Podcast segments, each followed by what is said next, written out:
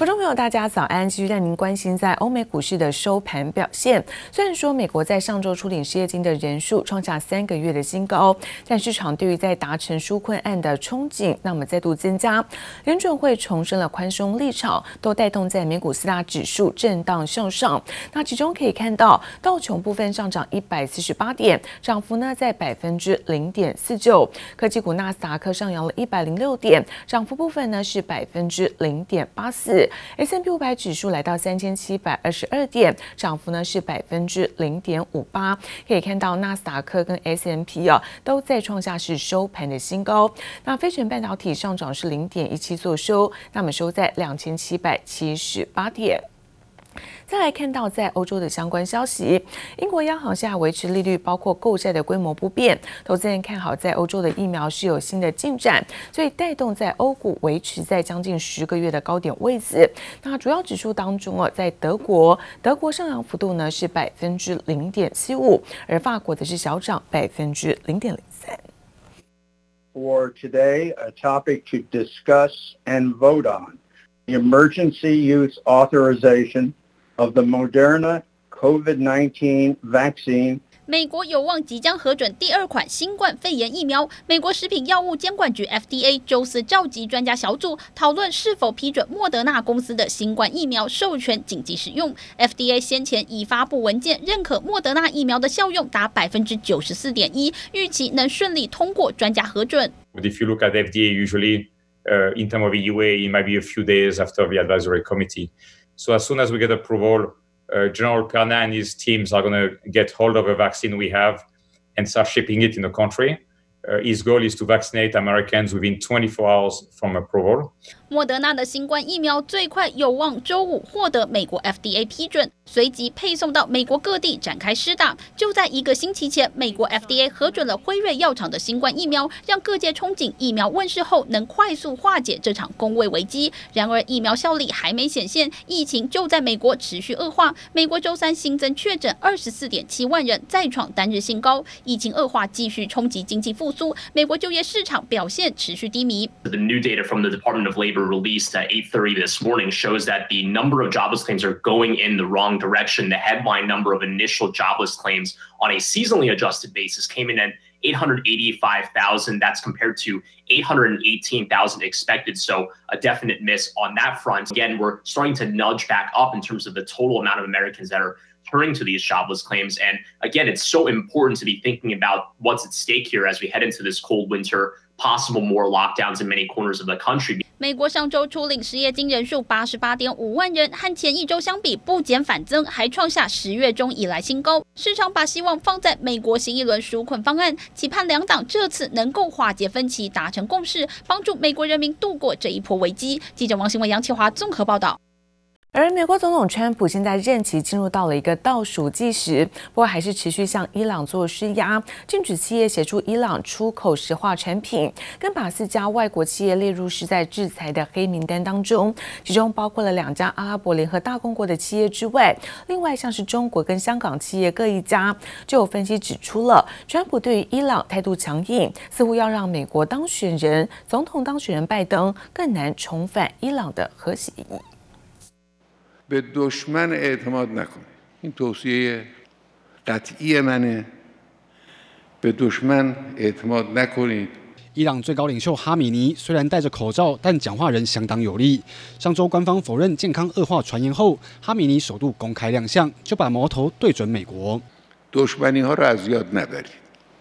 دشمنی کردن دیدید که آمریکای ترامپ و آمریکای اوباما با شما چه کرد. فقط مال ترامپ نیست. که حالا چون ترامپ رفت مثلا فرض کنید 伊朗革命卫队圣城部队指挥官苏雷曼尼遭美国刺杀一周年之际，哈米尼出席悼念活动，直言：就算美国总统当选人拜登上任，美伊关系也不会转好。川普政府持续向伊朗施压，美国财政部公布制裁新一波黑名单，指控四家企业协助出口伊朗石化产品，其中还包括中国和香港企业各一家。尽管川普下台在即，仍旧不放过中国企业。Well, I have the deal. Right here, the agreement's right here. 一向对中国采取鹰派态度，川普的贸易代表莱特海泽一手促成美中第一阶段贸易协议。最近罕见接受路透专访，肯定中国落实协议的状况，更建议持续以关税施压中国。莱特海泽在媒体上向拜登政府提出建言，不过川普一向跟媒体不和。Don't answer, don't talk to me that way. You're just a, you're just a lightweight. Don't talk to me that way. Don't talk to. I'm the president of the United States. Don't ever talk to the president that way. All right, I'm going to go with another question. Go ahead. 就连一向力挺川普的福斯新闻似乎也跟着变心了，在选后转向支持拜登，让川普气的推文批评福斯新闻被左派民主党人掌握，就连广告也都是负面讯息。他更直呼福斯新闻已死，实在很难过。就算川普卸任在即，还是话题不断。经济部黄一豪综合报道。而央行在昨天举行了第一世纪的里监事会议，那除了宣布在利率维持按兵不动，重贴现率维持在百分之一点一二五的历史低点，外界这一次也聚焦包括在汇市跟房市，就是现在新台币汇率飙升到二十三年半的新高，那央行大动作出手主升，也让台湾因此被美国列入哦，那第四度列入在汇率的操纵观察的名单。央行总裁杨金龙表示，美中的贸易冲突将台湾那么对于美国的出超加大，那未来可能会被正式的列入在操纵国。杨金龙则是回应了，要到明年的四月份才会晓得。那国际因素呢？主要的我们考量的就是全球经济前景呢，仍面临的诸多风险。主要的国家呢，它的它的货币政策呢非常宽松哦，它它的财政政策呢，扩张性的财政政策呢也越来越要越来越大哦。那现在的 QE 呢，比以前呢的规模更庞大。继美国联准会利率会议后，台湾央行周四也召开第四季理监事会，宣布利率连续三季按兵不动，重贴现率维持在百分之一点一二五，担保放款融通利率为百分之一点五，而短期融通利率则是百分之三点三七五，一如外界预期。而对于台湾第四度被美国财政部列入汇率操纵国观察名单，杨金龙解释，为了维持外汇市场稳定，央行也很为难。中美中贸易冲突了以后呢，我们台湾的一个出口的情况跟以前呢是是是稍微不大一样的。哦，特别是我们对美国的出口呢就增加，那美国的出口的增加的话呢，我们对美国的一个出超啊就会加大，所以呢，今年呢就是。就是就是增加了，那增加了以后，就是因为我们有两项标准呢，进入了这个啊，就符合了它的这个它的一个它的一个门槛哦，所以呢，我们就变成一个汇率的一个呃观呃汇率汇率操纵的一个观察名单。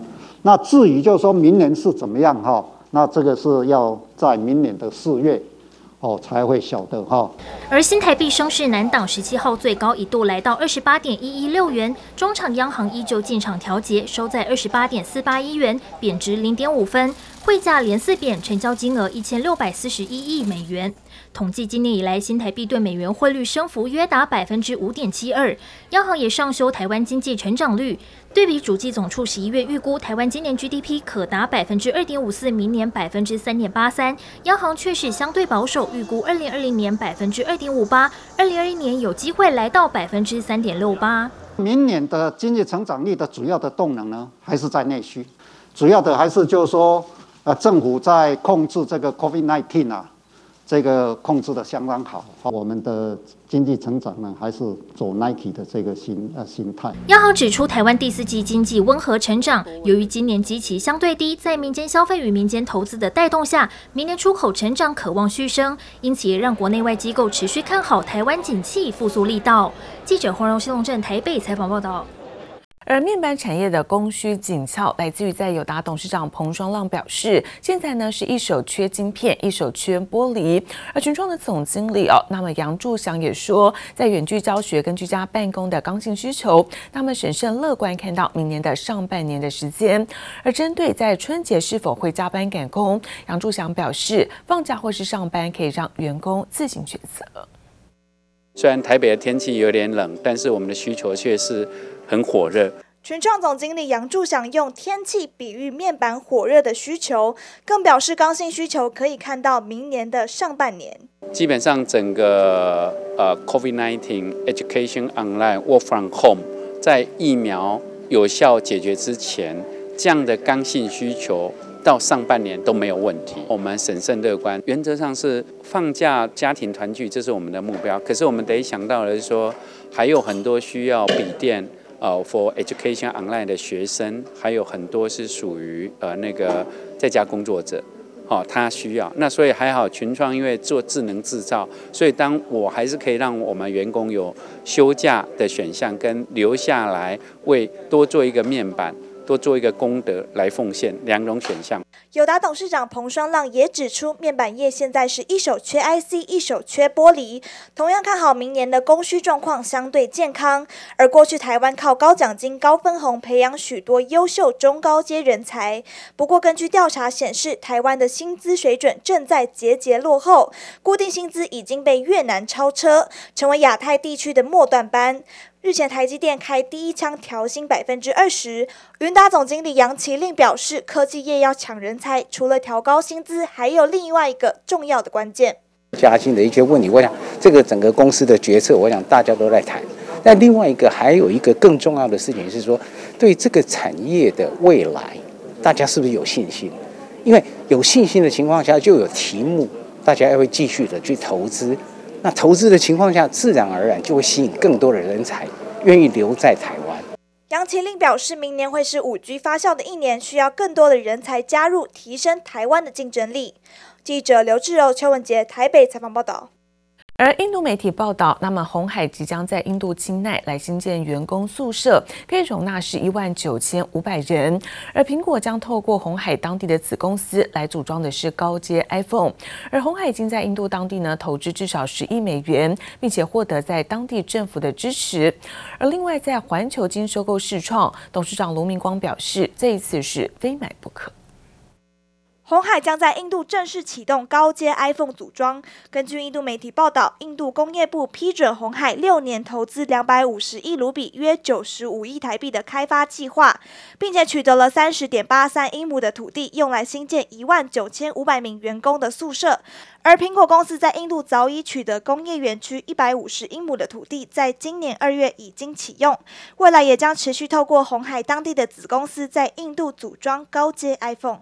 矽晶圆大厂环球金创办人，同时也是中美金荣誉董事长的卢明光，十七号谈到环球金并购世创的时候表示，即使代价很高，但是非买不可。而之所以设定取得百分之六十五的最低股权，是因为如果取得欧洲上市公司的百分之五十一的股权，就只能合并报表，无法调整行销、采购和人员调度等等。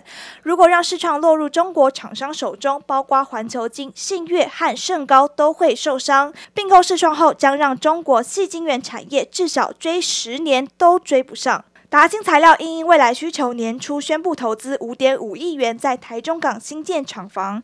达兴材料执行副总庄丰玉表示，中港新厂将着重生产半导体封装、关键材料等产品，预计明年第三季完工启用。达新材料目前半导体客户主要以台厂为主，占比超过九成。未来新厂完成后，可望提升就近服务客户。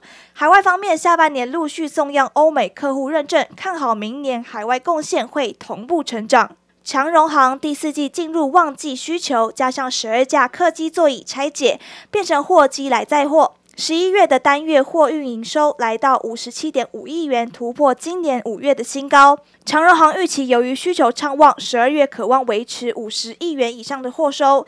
第四季货运收入将超过一百五十亿元，创下单季新高。也因为货运数量增加，价格上涨，法人预期第四季亏损可望收敛。长荣航指出，明年客运挑战还是很大，因为疫情难以预测。